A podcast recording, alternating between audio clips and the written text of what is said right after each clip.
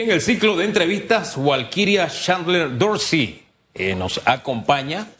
Lo primero que les va a comentar es que ella encontró la fórmula perfecta para bajar de peso, porque todo el mundo busca un milagro, ¿verdad? Ella encontró la fórmula perfecta para bajar de peso, aunque estemos en Navidad, don Félix. Usted se la estaba preguntando. Sí, sí, sí. Pero yo no sé si ella va a ser pública la receta o no, no sé. Ella la hará pública. ¿Sí? ¿Usted cree? En, en minutos. Usted dijo que usted se iba a sumar, que usted iba a ser... Oiga, si, si, si, si esa es la manera para bajar de peso, Sí. bueno, voy a recolectar firma, pero para el circuito 00 de mi hogar. ¿Ah, sí? Tiene que caminar, hay que caminar mucho. Sí. Sí, Ah. bastante. Si uno las quiere obtener de buena manera, hay que caminar. Para obtenerlas de buena man- para obtenerlas de buena manera. Eso me recuerda el app y que cuando se hablaba de este tema en el momento de ebullición, decía doña Ana Matilde, es extraño que un candidato poco conocido en una tarde lluviosa recoja Oiga. 200 firmas. Eso es casi un... Eso raya en el milagro. Cualquiera. Bueno, ahora sí es temporada navideña. Vamos a pensar que es el milagro de la Navidad. ¿Cómo, Pero se ha, sigue siendo extraño. Sí. y cómo se ha dado este, esta recolección de firmas luego que el tribunal eh, reactivó la plataforma donde los precandidatos veían una forma más disponible, más creativa para recolectar las firmas? Este proceso de recolección de firmas ha sido bastante accidentado porque los precandidatos de libre postulación hemos resultado ser un ensayo del Tribunal Electoral. Este es un proceso en el cual no tenían claridad, nos venden una aplicación, una aplicación que decía era infalible, que tuvo un costo que asumimos los precandidatos y al final no estaban preparados, no sabían cómo iba a correr esta aplicación una vez iniciase el proceso. Y lo más difícil para nosotros es que no solamente tenemos que obtener esas firmas, buscarlas, sino hacer docencia ante los ciudadanos. El pueblo parameño desconoce que cambió la numeración de los circuitos. Hay algunos sitios donde tienen otras provincias y no se han enterado. El pueblo tampoco conoce que se puede firmar sin tener que renunciar al partido político. Hay muchas cosas en las cuales hemos tenido que hacer docencia nosotros. Hasta hace pocas semanas he visto la campaña de la actualización del domicilio electoral. Hemos tenido que ser los precandidatos que le comentamos a los ciudadanos, pero si usted vive en esta circunscripción, ¿qué hace usted votando incluso en otra provincia? Usted debe actualizarse. Usted no debe estar incurriendo en un posible fraude electoral. Hemos tenido que cargar con todo esto y tras toda la noticia y todo lo que ha sucedido con la aplicación, también hay una merma en la confianza de los ciudadanos, no solamente ante el tribunal y ante todo el proceso. También les queda poco claro quiénes son los precandidatos de libre postulación que están haciendo las cosas bien, quiénes no la están haciendo. Y siempre está entonces este tema de cómo lograr esa confianza por una ciudadanía que ya arrastra un hartazgo de la clase política panameña. Y queda el último semestre para este periodo de recolección eh, de firma, donde los tres con más firmas son los que eh, irían a la papeleta en las elecciones generales. Estoy viendo un repaso sobre el circuito 8-3. Aquí habla que usted es la primera, con eh, 100 firmas, pero pese a tener la 100, eh, el 100% de estas firmas, debe continuar el proceso de recolección en vista que hay otros eh, candidatos como el señor precandidatos, corrijo, como el señor José Luis Fusa Romero, que también tiene el 100% recolectado con 5.325, le sigue Ana Matilde Gómez, otra que tiene eh, el 100% de recolección de firmas aquí en este circuito se da un fenómeno donde eh, ya hay tres que lideran la lista, pero estos tres ya llegaron a la cuota, solamente deben mantenerse. Y ahí siguen otras personas en este proceso de recolección. Eh, ¿Cómo has visto eh, eh, este, este periodo en su circuito? ¿Han habido irregularidades? ¿Han habido, no sé, fraudes con relación a este proceso donde personas que eran desconocidas, algunas se dispararon en un momento, como lo mencionó Hugo Famanía, que no, existía el ambiente. Y cuando vemos, ha- hablo del ambiente, no es el ambiente político, sino el ambiente eh, climático para eh, recolectar firmas. Bueno, primero agradecerle a los ciudadanos y ciudadanas del circuito 83 donde ya en dos elecciones anteriores han demostrado que es posible que lleguen precandidatos de libre postulación y que tradicionalmente sí creen en la buena política. No se dejan llevar solamente por el tema del clientelismo y aquel que te da el jamón en diciembre y el resto del año quiere que comas el arroz con rallado de tuna que ellos no comen. Dicho esto, sí hemos tenido algunas anomalías en efecto cuando estábamos pasando por el mal temporal a nivel nacional, donde era difícil encontrar personas en la calle candidatos que, precandidatos que nadie los conoce, de pronto se empezaron a disparar en firmas de una manera un poco extraña. Porque nosotros podemos entender figuras que ya han estado en cargos de elección popular o que han ocupado algún tipo de cargos de administración pública, que se les ve con cierta frecuencia en los medios, que tienen una opinión, que tienen una trayectoria, que tienen un equipo consolidado, puedan obtener esta cantidad de firmas, otros no el llamado siempre al ciudadano es que tiene que estar claro, yo le he dicho anteriormente, ni todos los de libre postulación son buenos, ni todos los de partidos políticos son malos. Es importante que el ciudadano conozca y vea a quién le está brindando su firma. La firma, aunque ahora es por una manera digital, sigue siendo algo personalísimo y debería ser la expresión de su voluntad, que esto es parte de lo que se identificó con el Tribunal Electoral. Aquí se tenía que hacer un video donde el ciudadano manifestaba, yo, el ciudadano fulano de tal, con cédula tal, estoy de acuerdo en darle mi firma a Hugo Famanía para el circuito tal, cargo tal, o a Félix para el 00. Pero esto no se daba, no se estaba dando en los videos, no se llegaba a ese momento y es decir que muchos ciudadanos eran engañados y así se inflaron muchas de las cifras. Ahora estamos ante de espera de que realmente inicie este proceso, de qué va a pasar con esas firmas, se van a anular, porque no es justo que candidatos que sin escrúpulos hayan inflado sus firmas pueda que estén dejando afuera a precandidatos que de una manera noble están buscando sus firmas. Ahora, esos candidatos que usted le llama sin escrúpulos, deben correr o la acción penal debe correr contra ellos? Yo pensaría que no. Un tema es que usted tenga 10 firmas malas en un universo de las 5.000, por ejemplo, y que sea problemas de iluminación, de audio, casos donde las personas tienen algún tipo de discapacidad al momento de la comunicación. Eso se puede entender. Cabe también lo que es el error humano. Pero cuando usted tiene 700, 800 firmas, donde claramente hay un dolo, donde claramente se observa que usted está buscando esas firmas sin el consentimiento del ciudadano, ahí ya media el tema del delito, ahí hace tránsito a la Fiscalía Electoral. Y lo que llama la atención es que si en este momento que esas personas son precandidatos, ya se valen de cualquier medio con la intención de llegar, ¿qué se espera? Si ellos llegan a ocupar un cargo público.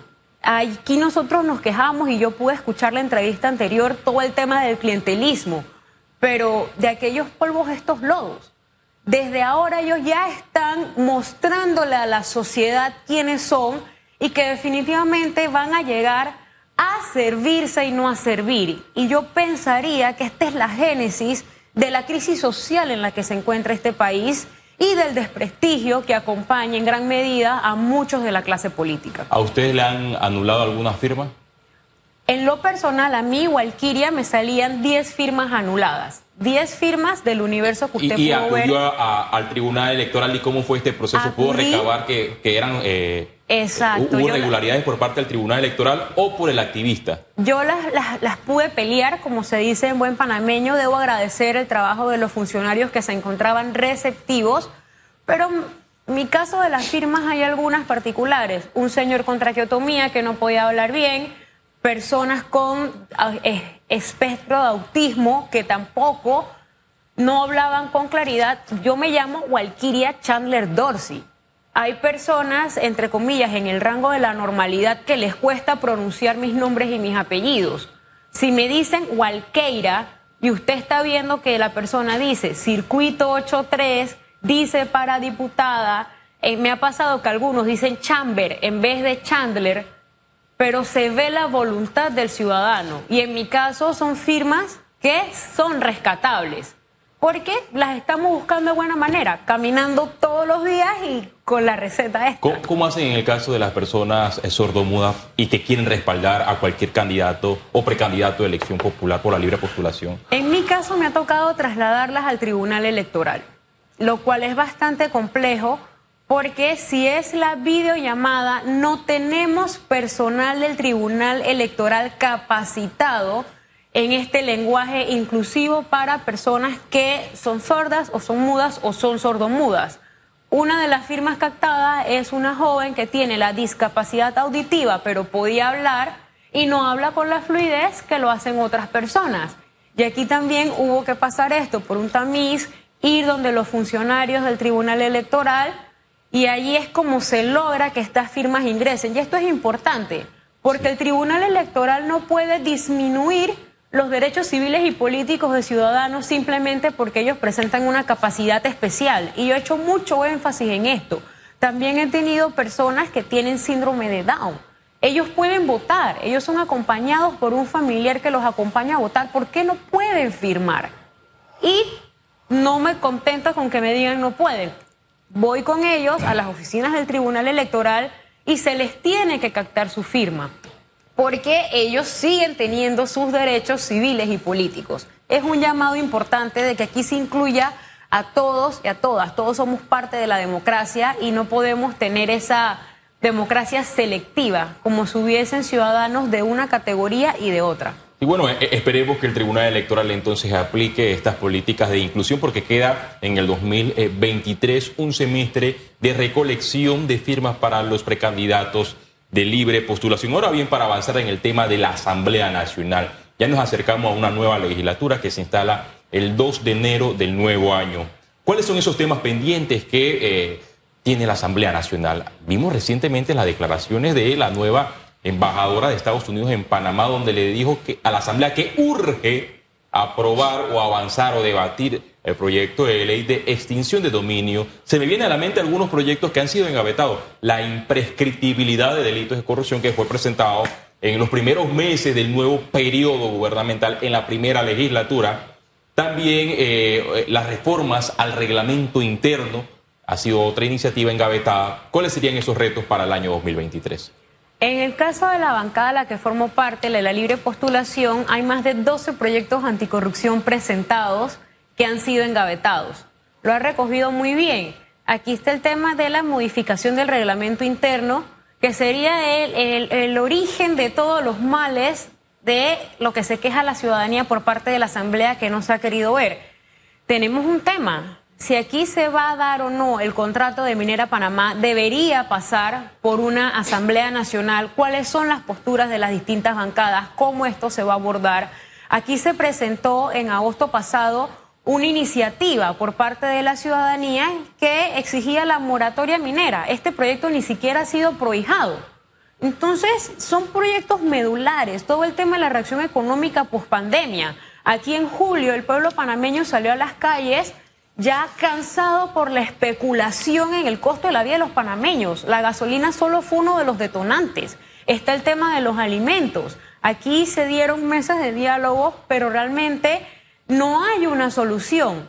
Necesitamos, y es apremiante, tener diputados alineados con las necesidades del pueblo panameño. No pueden seguir legislando en solitario, creando más corregimientos, creando festival de todo tipo simplemente para tener patronatos, para garantizar que ellos van a poder amasar pequeñas fortunas. Aquí tienen que conectarse con la realidad del pueblo panameño y lo que es indispensable, no solamente para la Asamblea, sino para toda la estructura gubernamental, es imperante tener transparencia, tener un manejo probo de lo que son los bienes y el recurso público. Aquí no podemos seguir cada día con estos alquileres de los vehículos, con sobrecostos, con los dineros esos en banquetes, en fiestas, siendo que ya tenemos el próximo calendario de clases para el 2023. Yo quisiera pensar que las escuelas van a estar listas. Aquí nuestras calles están en un estado desastroso. Ni siquiera el ornato en la ciudad, por donde usted va, el monte se está comiendo todo lo que es la servidumbre. Aquí pareciese ser que estamos en un estado de abandono, que alguien me explique quién está mandando, porque yo no veo un cuidado mínimo por parte del Estado para la infraestructura, para los ciudadanos, y pienso yo que el pueblo ya se está saturando. En julio hubo un estallido. ¿Qué va a pasar ahora en este 23? Donde ya sabemos que van a aumentar las tasas para los préstamos de los panameños, donde se está recrudeciendo lo que es el desempleo y la informalidad. Estas soluciones económicas deberían venir de manera institucional y no simplemente preocuparnos por hacer más festivales. Y, esa, esa tarea, ese vestido que se ha tejido la propia Asamblea de presentarnos estas leyes de festivales, contrasta con asambleas que uno añora, porque yo no soy de los que dice que todo tiempo pasado fue mejor porque eso es síntoma de vejez y yo viejo no soy. Yo tengo bastante juventud acumulada, pero el tema es el siguiente. Yo extraño proyectos de ley que refuercen la institucionalidad de este país, que a los nuevos mecanismos que utilizan los antisociales, sea en el Estado o fuera de él, también se le busque un castigo, que haya iniciativas que promuevan la inversión extranjera, la transparencia, en fin, uno añora ese tipo de iniciativas que es para lo que está instituida una asamblea y también para los pesos y contrapesos, que la asamblea mire lo que está pasando en... Mire, voy a bajar el nivel que se encuentra en la asamblea actual. No hay circuito en este país que no tenga las carreteras en mal estado, calles y carreteras. Hace rato yo no pasaba, por ejemplo, por el paso elevado este del Paical. Tiene árboles. Entonces yo me pregunto, ¿cómo es que tenemos una asamblea que no es capaz de emitir un voto de censura? Bueno, es un voto de censura el que se contempla en la legislación panameña que es más que nada moral o formal, pero ni para eso sino que van y regañan al ministro porque quieren una obra en su circuito. Fíjese la, la estatura a la que hemos elevado realmente los debates en la Asamblea. Oye, es una necesidad nacional, porque el progreso transita por las vías, también la involución de un país se da a través de las vías de comunicación. Y yo me lamento y me duelo que esto suceda y todo el mundo está como contento en todos los órganos del Estado. O sea, no hay quien defienda al ciudadano panameño. No lo hay. Por eso, en broma y en serio, cuando estábamos en Telemetro Reporte Matutino, dijimos que el nuevo eslogan del Ministerio de Obras Públicas debía ser, hágalo usted mismo, porque tenemos un Ministerio de Obras Públicas que no tiene la capacidad de responder, pero tenemos el resto de los órganos del Estado que no tienen la capacidad de exigirse al uno al otro una mayor productividad, un, un trabajo a la medida de las necesidades de la gente. Y eso es peligroso. Yo no sé cómo lo ve usted. Totalmente, es lo que yo acabo de decir, es la desconexión que hay entre las autoridades y las necesidades del pueblo. Aquí se están promulgando leyes que poco tienen que ver con las soluciones reales. Aquí pareciese que se está viviendo en mundos paralelos y estamos ya frente a pocos días de que se dé ese informe a la nación por parte de un presidente, ese informe a la nación por un presidente de la Asamblea. Y quisiéramos algo más real, no nuevamente que nos cuenten historias de un mundo maravilloso donde la mayoría de los panameños no estamos viviendo. Aquí tienen que ser más sensatos y dejar de mentirnos en cadena nacional porque día a día se va a los supermercados. Comentábamos un poco el ambiente navideño. Aquí no se sentía, ya el panameño no tiene para esos fuegos artificiales porque ni siquiera tiene para la comida. Tradicionalmente usted esperaría las grandes filas en los supermercados y tampoco se están dando. El panameño siempre trata de, estar bien, seguir alegre, pero está siendo golpeado y usted lo ve en las calles. No es la misma jovialidad con que se recibe un fin de año de décadas anteriores. Y esto tiene que hacernos un llamado de atención porque va a llegar un punto donde el ciudadano se va a saturar y lastimosamente ya no van a ser soluciones democráticas. Y ese punto es el que tenemos que evitar. Porque si queremos que este país avance y de buena manera, no podemos hacerlo dejando a más de la mitad de la población atrás, en desigualdad. Solamente ayer salió una, noticia. Estamos entre las 15 ciudades más caras y los salarios no compensan eso. Aquí hay especulaciones en los temas de vivienda, en los préstamos, en los alimentos. Aquí no puede estar estas variaciones tan constantes asfixiando un pueblo que tanto da que trabajes o que no porque el salario no te alcanza.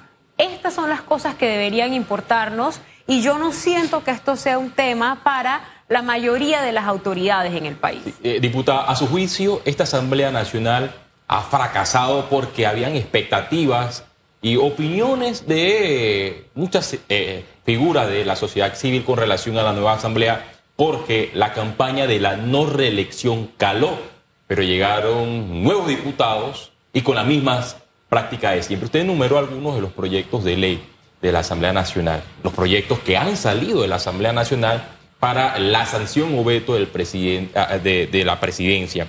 Y menciono algunos de ellos, la ley de la Contraloría que fue sancionada recientemente por el presidente Laurentino Cortizo y que ya fue demandada ante la Corte Suprema de Justicia. El señor Contralor va a tener la potestad también de archivar las auditorías. La, la ley de la Universidad de los Pueblos Indígenas. Yo recuerdo que los diputados del PRD eh, impulsaron este proyecto de ley. Es más, el señor diputado Santos Montezuma se dio la aprobación y ahora resulta que el nuevo rector de esta universidad es Demetrio Santamaría Montezuma, llegado del diputado que creó la ley y también es con influencia y ha llegado a la rectora Etelvina Bonaga. Pongo esto como de contexto para que los ciudadanos sepan eh, algunas de las iniciativas que han salido del órgano legislativo y es por ello que le pregunto, a su juicio, ¿esta asamblea ha fracasado? Yo pensaría que sí, ya muy poco es lo que queda para la próxima elección, para la renovación de la Asamblea. ¿Y cuál es el gran logro? ¿Qué es lo que nosotros podemos decir eh, orgullosos que sea lo, lo que queda como un legado de este periodo como colectivo, no hablando como bancadas? Porque nuevamente puedo hablar del esfuerzo que como bancada minoritaria, libre postulación, han tenido mis compañeros, los proyectos que se han presentado, las vocerías, las críticas que se han hecho y, por supuesto, la transparencia que ha manifestado la bancada. Pero de manera global, solamente se me viene a la mente la gran cantidad de festivales, de escándalos, de banquetes, de desayunos, de almuerzos, de cenas, de fiestas, de agasajos de Día de las Madres en la Asamblea, de cercas colocadas, siendo que esta es la casa del pueblo y, ustedes son periodistas, ustedes han tenido que ingresar para hacer entrevistas. Y siendo parte de medios, ¿cómo les cuesta poder ingresar? Que hay una reunión en un salón, luego se cambia para otro. Yo diría que, que no ha sido una asamblea que realmente representa a la mayoría de los pueblos panameños. Aquí también hablaban de ese intento de reforma constitucional que se dio durante el primer año se dieron giras en la comisión de gobierno intentando buscar un consenso y todo, y, no pasó nada para esa, esa reforma. Aquí todo ha quedado empantanado. No es más que un manojo de buenas intenciones de algunos cuantos, pero los proyectos reales y cuando se ha podido activar el engranaje de la bancada mayoritaria ha sido para proyectos que lesionan en el el erario público, que crean molestias a nivel nacional, Ahí mencionó la Universidad de los Pueblos Indígenas, pero aquí todos no olvidamos cómo ha sido el tema de la UNACHI. Y curiosamente también los diputados que lo impulsan tienen beneficios. Aquí el diputado Vázquez de mi bancada, él lo mencionó. ¿Qué hacían diputados de la bancada oficialista reunidos con la rectora de UNACHI que le decía que iban a tener algún tipo de favores? Eso fue denunciado en los medios. ¿Por qué tiene que ser un tema de qué hay para mí, de un tema individual y no mirar en lo colectivo? Por eso yo decía, yo espero que estos discursos del próximo eh, inicio del año 2023 realmente aterricen y que no jueguen a engañarnos porque aquí tontos no somos. Aparte del discurso del mandatario Laurentino Cortizo, también se espera un informe del señor Cristiano Adames y él mencionó meses pasados un plan de austeridad ¿Usted ha visto ese plan de austeridad? ¿Ha visto los resultados del plan de austeridad del, señor Cristiano Adames? Honestamente, yo lo desconozco. No sé en qué parte se han estado haciendo ese tipo de ahorros. Ojalá sea así, porque es algo que si se está ahorrando en ese órgano, se está ahorrando en todo el Estado, pero realmente yo lo desconozco. Simplemente a mí me gustaría que le fuera bien no solo a la Asamblea, sino a todo el gobierno, porque si le va bien, le va bien al país, que eso es algo que tenemos que entender. Aquí no podemos estar legislando o gobernando para unos pocos, para un círculo de amigos. Aquí deberíamos hacerlo para todo un país y pensaría yo que si ya están cerrando su periodo, hagan las cosas bien, que nada les cuesta. dejen de estar metiendo la mano en el bolsillo de los panameños, porque no es justo, no es justo que se les robe todo un año y simplemente aparecen ahora, como lo pueden ver en sus redes sociales, regalando estufas, televisores, jamones, mondongos, todas estas cosas. Con que den eso ahora en diciembre, no van a poder retrotraer todo el daño que se le ha hecho al país en lo que va del 2019 a la fecha o en todos los gobiernos post-invasión. Disculpe que le haga una pregunta tan inocente a estas alturas, pero yo, en lo personal yo no estoy en desacuerdo con que un diputado dé. Yo no estoy en desacuerdo. Incluso que un ministro dé, que, un, que, que todos demos, siempre y cuando salga de nuestro bolsillo. Porque no hay mayor bendición esa que dar.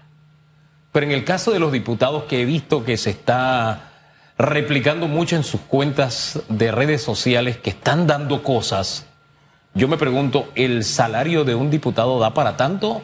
¿O ustedes tienen partidas especiales para dar todo esto que veo que se está dando en Navidad? Mi bancada no cuenta con ese tipo de partidas y a mí la matemática no me da.